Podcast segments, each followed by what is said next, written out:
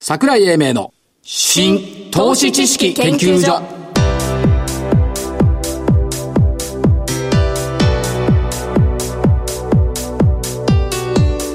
この番組は一般社団法人日本 IFA 協会の協力でお送りします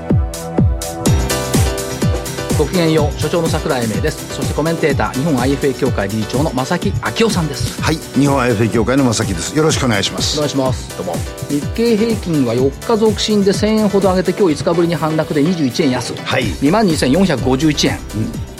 どういや感想は感想めちゃくちゃいいじゃないですかそうだよねええめちゃくちゃいいですよ中身ただいや中身がいい中身いいですよどういうここ目のしてとるころいやいやだって別にあのー今年の高値銘柄、高値取ってる株、はいこの辺のところ見てもまあ悪くないなという気はしますよそうですか中身見てくださいよなんかね悲壮出来的高じだゃなない表面しか見てないないやいやいやいやいやトピックスと日経平均の NT 倍率は今日13.82に上昇しました、はいこれは2000年8月以降で過去最高を更新ということは、指数寄与度の高い銘柄つまりファーストリテなんてこれ昨日1日で90円ぐらい寄与してたでしょ、プラスファーストリテとソフトバンクとファナックの相場だろうつまりそれを個人投資家さんにとってみては、関係ねえじゃんっていうねあそうい関係あります周りにいますかファーストリテイルの株主や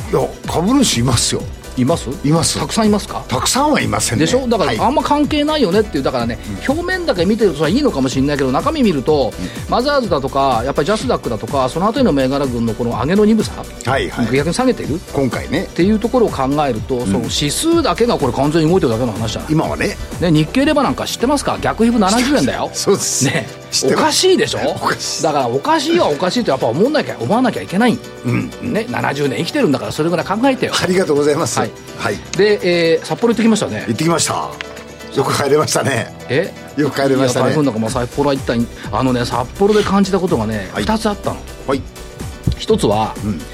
ゴルフもやったじゃないやりました一応よやりましたね金曜日にやったでしょはい。ベテランキャディ。そのベテランのキャディーさんに聞いたんですよね若い人は冬はパートしてるけど私は冬は家にいるだけだ、そりゃそうですよ冬ゴルフ場しま閉まっちゃうんだからだってあの人解説以来の人ですよ。そう解説以来キャディーやってるって超ベテランの方におは話を伺って、何してるんですかって聞いたじゃないはい。雪投げっつうわ けよいい言ってました。ねはい。で雪投げって誰とやんのお孫さんとやんのって横で聞いてて、ん誰とやんのかなって思ったでしょこう思いました。いやいや一人だよっつわけそう。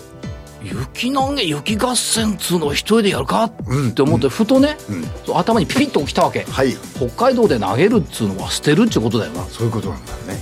ひょっとして雪捨てに行ってるんですかって聞いたら「そうだよ」言ってました。って言って、はいだからひ投げるは捨てるだから確かにそうだよなひでそれ聞かなかったら一人で雪合戦をする奇妙なキャディーさんがいるなとそんなことはない。思うでしょうだででこれをねなんで脳裏に浮かんだかっていうとひょひょっとしてね喋ってることが伝わってないことってたくさんあるんじゃないかと、ありますね。うん、単語の違いだけじゃなくてね、だからこれはね喋る人間としてちょっと気をつけようとあ、なるほど。次回の念ですか。そうそうそうそれもう一つほら夜さよく行くじゃんたぬき工事のジェラート屋さんいつも言ってる。いつも行くジェラート屋さんねはいは大い工事外れにある二個食べちゃいました。そうそう、で聞いたじゃん正木さんが、東京でもこれ美味しいから出したらどうよそうそう。オーナーにオーナーの奥さんかなお嬢あのお奥ね嬢さんかな、聞いたじゃない、うんうんそうきっぱり言ったもんねいました。出さないで言ってましたね。札幌には3つあるけど出さない北海道の他には出しませんうん。その心ははい、牛乳そうなんだよね原料の牛乳これが調達できないそうそれから北海道から運んでもやっぱダメだダメだってだから北海道でしかやらない言ってましたねこれぐらいのね気合とプライドがね、やっぱり株式市場にも欲しいねそれはいいですねね2つ感じた今感じた回の北海道遠征だったですけど、はいということで先週の振り返り気合がないんだよな気合がないねゾウさんバツ、はいガバツオですカオ4452 8397円から8373円このところさ丸を取った記憶が3か月ぐらいないんだけど、先々前前前回あそうですかそうですよへえはいそうですかそうですよまあそれは良かったですねよかったです顔ね顔はバいツ、はい大体言い方が悪かったよねバツの可能性もあるがってバツの可能性までバツじゃん、いやだって一応これ辺が上がってく れば日経平均も相当上がってくるんだろうなと思って期待もこねて言ってんですよ ESG で株上がんないっつうの、いや、そんなことはない。そうかな、ES、みんな ESG に引っ張られすぎいやいや本当に ESG で株が上がるんだったら、みんな ESG もっと真剣にやると思うこ。の時言ってたのはね、ESG をで、できる企業っていうのは儲かってなかったら ESG できないって、本当に意味では。 あのね、こじつけ ESG もあるんで。そうだからそうじゃいかんっつってんだよ。で、アリさん、夢新、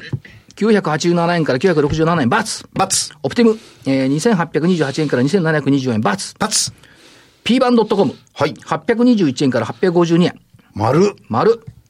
一個あったよかった。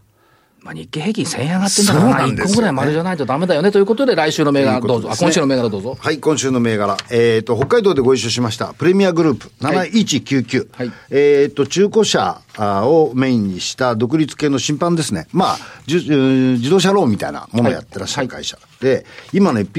PR11.93 倍なんですよ。えー業績も来期はあ2桁上昇というふうなことで、これはちょっと割安だろうな。ただ、出来高が薄いので、えーこういう株を買うときにはじっくり腰を据えてお買いになった方がいいかなという気はしますが、あの、この会社の成長率は高いと思います。いいと思うなら、その免罪符いらなくないいらない、いやいや、一応だって、いいるの一応出来高あはーこういうその薄いんですから、マーケットインパクト高すぎちゃう。株は上がるかもしんないけど、下がるかもしんないとう。いやい同や、じそうじゃありません。そう上ですがるとは思ってます。ウォーニングね。はいわかりました。えー、私、バリューネクス4422。これ火曜日来てもらったんだけどさ、はい。これね、多分ね、日本っていうか東京じゃ理解不能だと思うん だよね。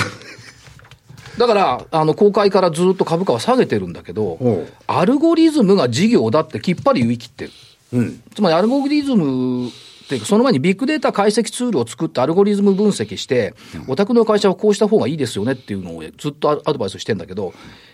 相手がすごい、おうほぼ国内外の大手、大手とか超大手です。でしょ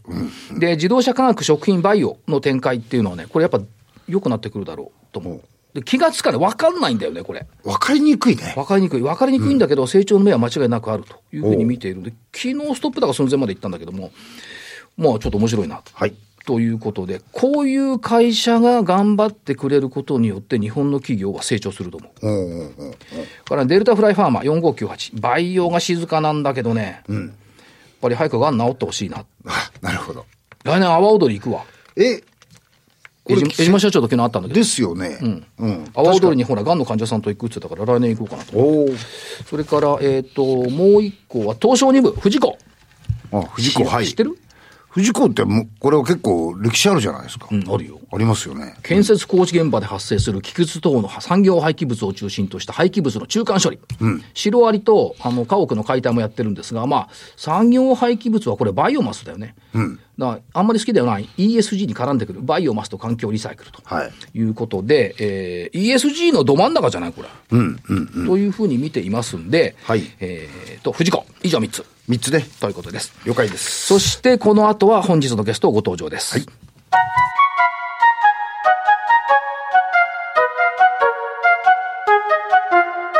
桜井英明の新投資知識研究所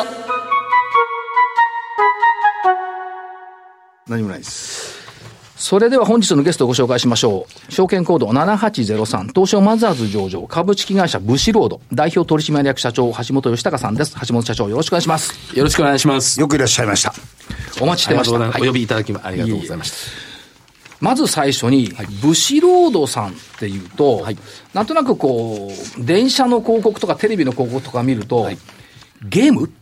て思っちゃうんですけど、単にそれだけじゃないんですよね。はい。あのー、まあ、我々ですね、あの、はい10年間ですね、TCG カンパニーブシロードっていう CM やらせてもらってたんで、はいまあ、そのイメージがちょっと強いのかなと。はいまあ、カードゲームですね、はい TCG。はいまず今はですね、まあ、アニメ、ゲーム、音楽、うーそしてグッズですね。はいえーそれから、えー TCG、まあ、まあ、最後に言うのもなんですが、カードゲームですね。はいまあ、これらをですね、総合的に展開できる IP を軸に、IP というのは作品やキャラクターですけども、これを軸にですね、総合的にえーグループ内で一貫して展開できるっていうところが強みになってございます。だから、言われているのが、IP デベロッパー。はいで、IP ってほら、またさ、このさ、横文字みんな苦手だから ね。インテレクチュアルプロパティ、知的財産。はいということですね。はいえー作品、キャラクター、幅広い意味を IP と。はいいうふうに呼んでいて、はい御社は IP のデベロッパーだという位置づけが一番正しい。はい。はい、そのような業態でえーやってございます。ということですよね。はいという中で、まあ、あの、どうでしょう。いろんな事業がありますが、はい例えば、はい。エンターテイメント事業、はい。スポーツ事業、はい等々、はい。それから、まあ、あのカードのところもありますけども、はいそういったところを手掛けておられるとはいいうふうに考えてよろしいですか。その通りですね。はいはい。となってくると、まあ、その、エンターテイメント事業、はいこのビジネスモデルはどんな感じでしょうか。そうですね。あの、IP をですね、はいまあ、自ら01で作るというところもありますと。はいはいえーまた他社の IP をお借りするということもありますと。はいえー場合によっては、あーその後のこの新日本プロレスの話もあるんですが、そうなんですえー他社のお IP だったものをお買収させていただいて、我々でディベロップしていくというですね、ええまあ、そういうモデルもありますが、はいえー実は、まあエン、エンターテインメントとスポーツと分けていただいたんですが、はい実は我々レベ一貫ルでは一つにとして見ておりまして、はいまあ、アニメも、えープロレスもですね、はい一つの IP だとはいないるうほど考え方なんですよ。それということは、プロレスの選手の方々も、はいキャラクターも、はい一人一人が紡ぐ IP。はい、はい、その通りですね。ということですねはいそうですね。で、あの、世の中ですね、はいこの IP というものが優れた IP であってもですね、ええまあ、なんでしょう、展開の方法次第ではですね、まあなんか、まあ表に出てこれずにですね、成長させ、えできないっていうケースが結構あるんですよね。埋もれちゃってる状態ですね。はい。でこれらをお表に出しええて、大きく成長させるお手伝いをするのが我々の会社ですと。やっぱりじゃあ、に日本元気にしちゃおうぜっていう、まあそういうふうに。そういうことですよね。ええそれで、そのプロレス、ちょっと伺います。はい本日のプレス、はい。 10月、今日17日ですね。 そうですえーっと、お女子プロレス事業を譲り受け、連結子会社がと。はい。今まで新日本プロレスがあって、はい今度女子プロレスも受け継ぐということになると、はいすごいじゃないですか。はい。あのーまあ、に女子プロレス、まあ、にね、日本のナンバーワンのスターダムはいを、お子会社化ということをお決定いたしました。正木さんの年代プロレス好きでしょ好きですね。ね好きです。あの、テレビつけたら、プロレスやってました、力道山が。そんな古いんだ。 それ街頭テレビ見に行ったのそうです。嘘本当ですよ。本当本当です。化石のような人だ ね。その通りですよ。ご50年前ぐらいのそうで話す。ですよね。そういでやす。もう古希ですから生きてるんです。あ、そうです。生きてば生きてる生まれてるんでしょ。生まれてるんです。 ということで、スポーツ用も含めてきたと、はいいうことですけども、はいそうやってくると、IP そのものがはい、御社のもう完全に中核はい、そうですね。はということですね。はいいろいろね、伺うことはたくさんあるんですが、その IT の中で、エンター事業の中で、これね、はいちょっと興味あったのが、はい MOG 部門。はい。これは、バンドリガールズバンドパーティー等々はい出てきてますけども、はいこの MOG 部門って何でしょうあそうですね。あの、そこはモバイルオンラインゲーム。モバイルオンラインゲームうんなんですよ MOG ねはいはい。あのーここれは IP を軸にしたゲーム事業の部門ということにはなります。はい例えば、あの、わ我々の主力 IP がですね、今、あーバンドリというタイトルがありましてですね、はいえこれはですね、ガールズバンドから始まったはい IP でして、はい、まずはですね、声優さんが楽器を弾いてガールズバンドを結成しますっていうところからスタートして、えーそこからですね、ライブをやって CD 出して、えーそして最初は小さい、もう200人のライブハウスからスタートしましたが、はいまあ、1年半後には武道館1万人を埋めるというところまでなって、これね、正木さんね、いあの街頭テレビでプロレス見てる人は分かんないと思いますけ ど、これね、すごいんですよね、この人気。そうですね。ありがとうございます武。道館一番に。そう。そうですね。まそあ、れでちち入りきれなくて、場合によっては VR をやるとかね。まあそうですね。あの1年後にはその1万人になったんですが、はい今、実はその4年経ったんです、この IP 自体、はいはいまあ、4年後にはですね今、武道館 2- あ 3days3 万3000人埋めて、でその他にあのライブビューイングという形で、世界を含めた50箇所以上で、えー同時配信ですね、それをやって、まあ、6万人ほどの動員という形にで、なっ言っておときりまますけど、あの、世界同時配信は無料じゃないですからね、見る人はお金払って見るんですす。そうですね。いや、ほうじゃないだから街頭テレビ終わってんの。あの、まあ、あたかもそのライブ会場にいるような状態で世界中で見れるということになります。で、それにひ付随してっていうかね、そのはいバンドリそのものが、はいこれは音楽部門になるじゃないですか。はい。 CD の累計売上枚数で100万枚。そうですね。はい。はまあ、あの、それと、まあ、去年に関しましてはですはね、いど6タイトル同時リリースというのをやりましてですね、はいまあ、その6タイトルともオリコンにトップ10に入るといったようなこともございました。ちなちなみに、はいブシロードミュージック主催の音楽イベイベントには、ライブビューイングを含んで、はいおよそ19万人が来場された。まあ、これ1年間ですね、一前期年間で。はい。ちょっと待ってください。ちょっと計算すると、はいこれってお金にするとどのくらいなんでしょうね。 それ自分で計算してください。計算させていただきはいま。す。 だから、ものすごい今ね、はいこれ人気のとこですよね。そうですね。あの、先ほどの最初にあのご指摘いただいたその MOG 分、ゲームの方の部門ですけども、はこれはあの1000万人のユーザーが国内でえー今いるという状態になってきて。 1000万人えーそうですね。あの、で、アプリのランキングでもですね、はいえーランえーセールスランキングの1位をお取っているタイトルでございます。これ人気者にする秘訣は社長なんかあるんですかそれ、あの、ここには言えないですあよ。言えない、秘密。これ企業秘密ですよ。秘密。まあそこが重要ですね、あの、IP ディベロッパーモデルが、そのヒットを生み出す装置ですよっていうことを言わせていただいているわけですね、なるほどね。なるほどね。あと他社部門でも、はいこれ、これがね、惚れちゃったんだよね。名探偵コナン、名探偵コナンの IP 商品も順調に、推移している。そうですね。今、コナンに関しては、キャラクターグッズとですね、はいえモバイルゲーム、こちらを展開させていただいております。コナンはね、年いってもね、見るのよ。うん。わかる。子供の時に見ていたのが、そのままずーっと30代、40代も見るのよ。見てた。鳥取空港なんかすごいよ。全面コナンだから。あ、あれ名前がコナン空港でしたっけうん、さ鳥取なんとか湖南空港だね。だよねはい。そしてもう一つ、スポーツ事業、今プロレスありました。はい。新日本プロレスの動員って43万人もあるんですかそうですね。あのおかげさまで、えー当社に合流してからですね、7年経ちましたが、で、動員数は3倍以上という形になりました。だって、マディソンスクエアガーディン、ガーデンでもやっちゃうんだよ。はい、はい。まあ、そうですね、まあ、国内、まあ、日本のプロレス団体として初ですよね、はいマディソンスクエアガーで、これは1万6000人のチケットがですね、まあ、16分完売とはいいうところで、 16えーはい、あの現地でも報道されて、えーまあ、本当かっていうスピードで、えー売れたという、おかげさまでそのような状態をいただいておりますね。しかし外部環境としてアニメ関連ライブ、それからアニメの国内海外市場、世界のゲーム市場、はいカードゲーム市場。まあカードゲーム市場は、あの、ほぼ横ばいですけども、そうですね他は全部伸びてますね。そうですね、はい、これは追い風追い風で、あの特にですね、まあ、日本アニメがですね、はい海外で伸びてるっていうところはまたあじゅ注目点なんですよね。まああのまあ、右肩あたりでトあトータルで伸びていて、はいえー2017年には2兆円超えるような市場になってるんですが、えええはいーそのうち国内で1兆円、海外で1兆円という、はいそまあ、今やですね、まあ、2018年には海外の方が伸びてるんじゃないかということで、まあ、日本アニメが、まあ、海外でファンが増えて、一つのジャンルに今なってる状態ですね。はい、はい。そうですよね。海外の日本アニメ市場って、ここ1、2、3、2017年まで4年間の伸びってすごいですね。そうですねいや、国内でもすごかったじゃないですか、桜井さん。名古屋と札幌。2回僕らアニメの人たちに会ったじゃないですか。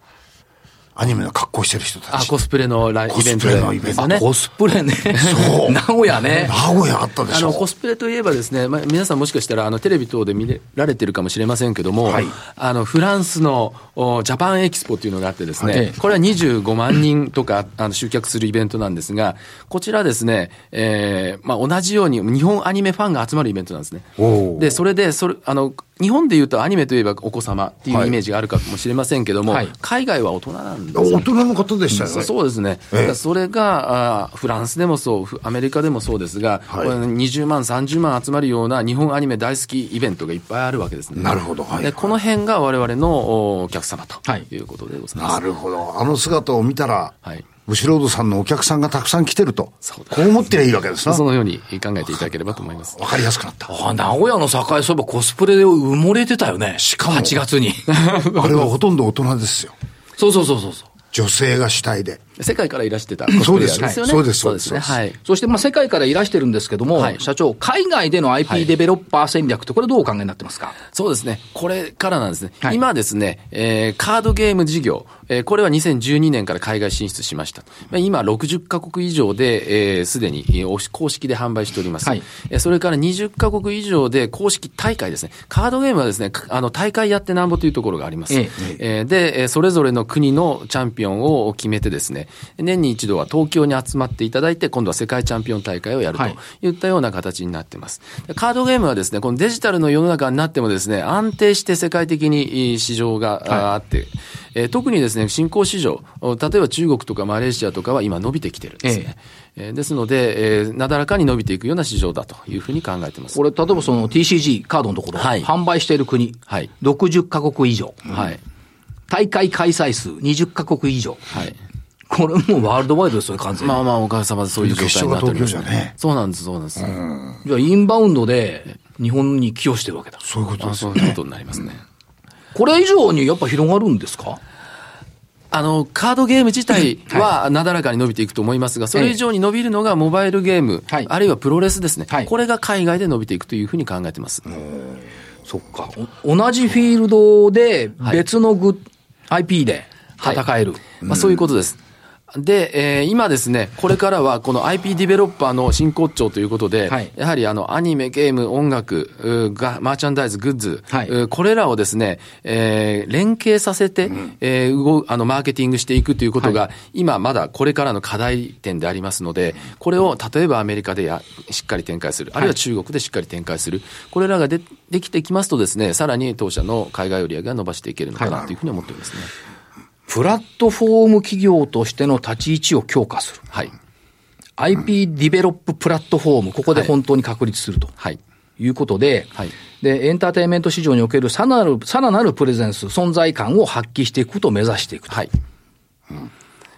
もう、もう目指してるっていうか、もうな出してんじゃないですか。あの、まあ、当社内で、グはいループ内でですね、その、先ほどのアニメ、ゲーム、音楽、映像、いおそしてイベント、カードゲームという、まあ、そういったものをですね、一あの、内包している会社ってのは非常に少ないんですね。はいでそれらが実現できている会社ですということ。で、あとは自社の IP が作れる。あとは他社の IP もお借りするないし、いい合流させていただくとか、そういったところで大きくしていくというですね、そういう戦略になってます。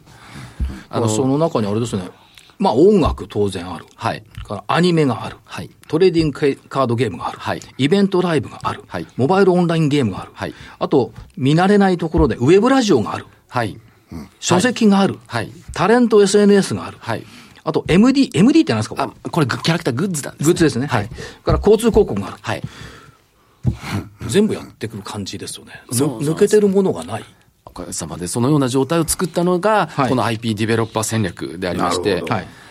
あのーこれはちょっと例えとして言っていいかどうか分かりませんけども、はあのー例えばですね、マーベルキャラクタはーいありますよね、まあ、スパイダーマンとかですね、ええはいこれはあのーディズニーさんが買収されて、はい大きく飛躍されてますよね、ええええまあ、このようなことをやっていきたいというのが、我々のビジョンですね。つまり、ブシロードさんが取り扱って、はい世界に通用するキャラクターを、はい IP をはいどんどんたくさん増やしていきたい。はいということですね。どうですか、この正明おじさんみたいなキャラクター。絶対世界に行かないでしょ。 それは無理です。怖いもんね。そうです私はそういうこと望んでませんしね、難しいです。えだけど、やっぱり日本人の感性で受けたものは世界の感性でも受けるってことですね。あのーちょっと違いますかうんまあ、どう、どうでしょう、その日本人的な感性の若者たちが増えてますということと、おそれはインターネットでつ一瞬でつながる世の中になっております。で、それぞれやはり多様性の世界ですから、はいい、あの、いろんなジャンル、まあ、この日本的なコンテンツはあまり興味ないよっていう方も、たしまあ、もちろんいらっしゃるわけですね。えーでも、この日本的な感性の、お IP が好きですっていう方が、まず今世界中にもうできてしまっている状態。ある意味ですね、あの、日本アニメがここ10年で世界中で見られてるんですね。まあ、それは海賊版も含めてっていうことなんですけどね。まあ、それが今正規のサービスにどんどん切り替わってくれている状態ですね。えーこれによって日本アニメファンというのが世界中に今いると。はいいったところが、あ我々の今後のポテンシャルということですね。もともと僕、うま上手だと思ったのは、日本のコンテンツってユニバーサルコンテンツじゃないですか。うで日すね本なんですけど、ええ世界に通用するコンテンツ、ドラえもんだったらどこでもいけるでしょ。そうそうですね古くは鉄腕アトムだってさ、いけるわけよ。えそういうことですねだか。らその歴史の延長線上でいくと、はいそのユニバーサルコンテンツを作っている日本の IP ははい、世界で通用する。その通りですね。キャラクターっていうのはですね、はいこう国境とか、あの、がないんですよね。ないですねはい。うんちゅうことは何ですか、ブシロードが発展すると、何十年後かにはですね、ウォルト・ディズニーを抜いているかもしれない。 なるほど。 これは壮大な、あれでいすやねいやいや、だって計画としてはね、だからブシロードランドができるかもしれない、どっかに。だか今度ランドになる。ら浦安に作られちゃったからさ、今度さ、ロスかなんか持ってってさ、逆に。そういう将来展望もね、はい夢としてはね、やっぱ夢ですよね。ありですよね。ははいい。そうですだから、やっぱ広がるわ。そう。だけど社長が言ったさ、ちゃキャラクターには国境がないっていうのはこれ、すごくいい言葉ですね。そうですね。これはすごいな寝れないよ。寝れなくなっちゃう。夜寝れいないやよいやいやいやいやいや、そんなこともないですけど。どこまで広がっていくんだよそうっていうね、ところがありますよね。で、まあ、行政堅調というところで動かれてきてますし、上場してどうですかやっぱりなんか変わったことありますかあの、やっぱりですね、社員のおごごまあ、おかお母様とかからですね、あの、お前の会社、あの、上場したんだってな、みたいな感じで認知してもらったよ。社長ありがとうみたいなこと言われるのが嬉しいですね。やっぱそうですよね。上場そうそういうのはありますよね。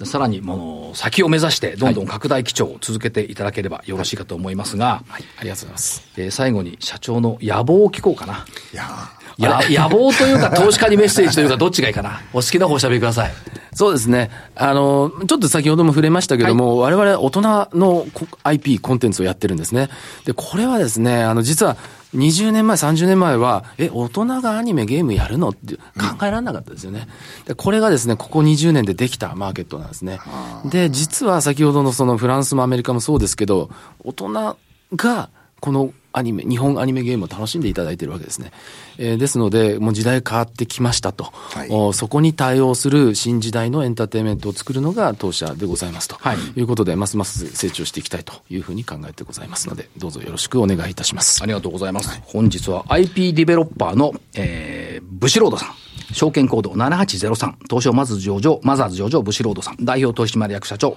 橋本義孝さんにお話を頂戴しました。橋本社長、ありがとうございました。ありがとうございましたした。資産運用の目標設定は人それぞれにより異なります。個々の目標達成のために独立、中立な立場から専門性を生かしたアドバイスをするのが金融商品仲介業 IFA です。一般社団法人日本 IFA 協会は企業 IR 情報を資産運用に有効活用していただくため、協賛企業のご支援のもと、この番組に協力しております。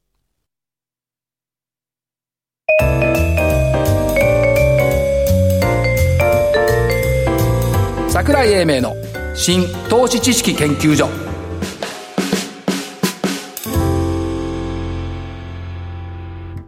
この番組は一般社団法人日本 IFA 協会の協力でお送りしました。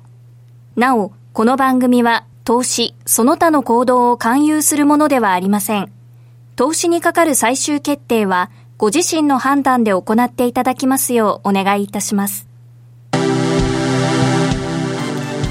何度かご案内しましたけども11月9日開催の桜井英明株式講演会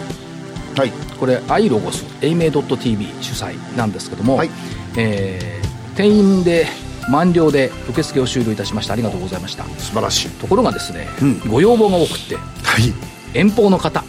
セミナー申し込み遅れた方向けに当日ライブ配信を見られるようにいたしました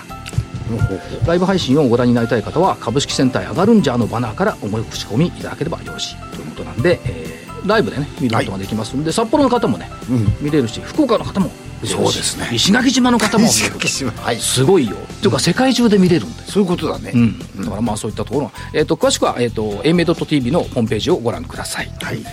ということですがいやどうですか小気味いいですかここのところの上昇はあのー僕は小気味いいと思ってます。感じ肌感覚でもそうですし。なるほどえ10月はこれで陽線になる可能性がとても高くなってきました、というところですよね、え。はい。で11月あのまり言っときますと3連休明けは高いんだよ11月ほうはほうほう。だから来週楽しみっていうの11なの7日が上げの得意日だったかな、まあ、そういったところが出てきてますね11月にももはや期待をしていきたい10月の後半どっか行ってくれませんか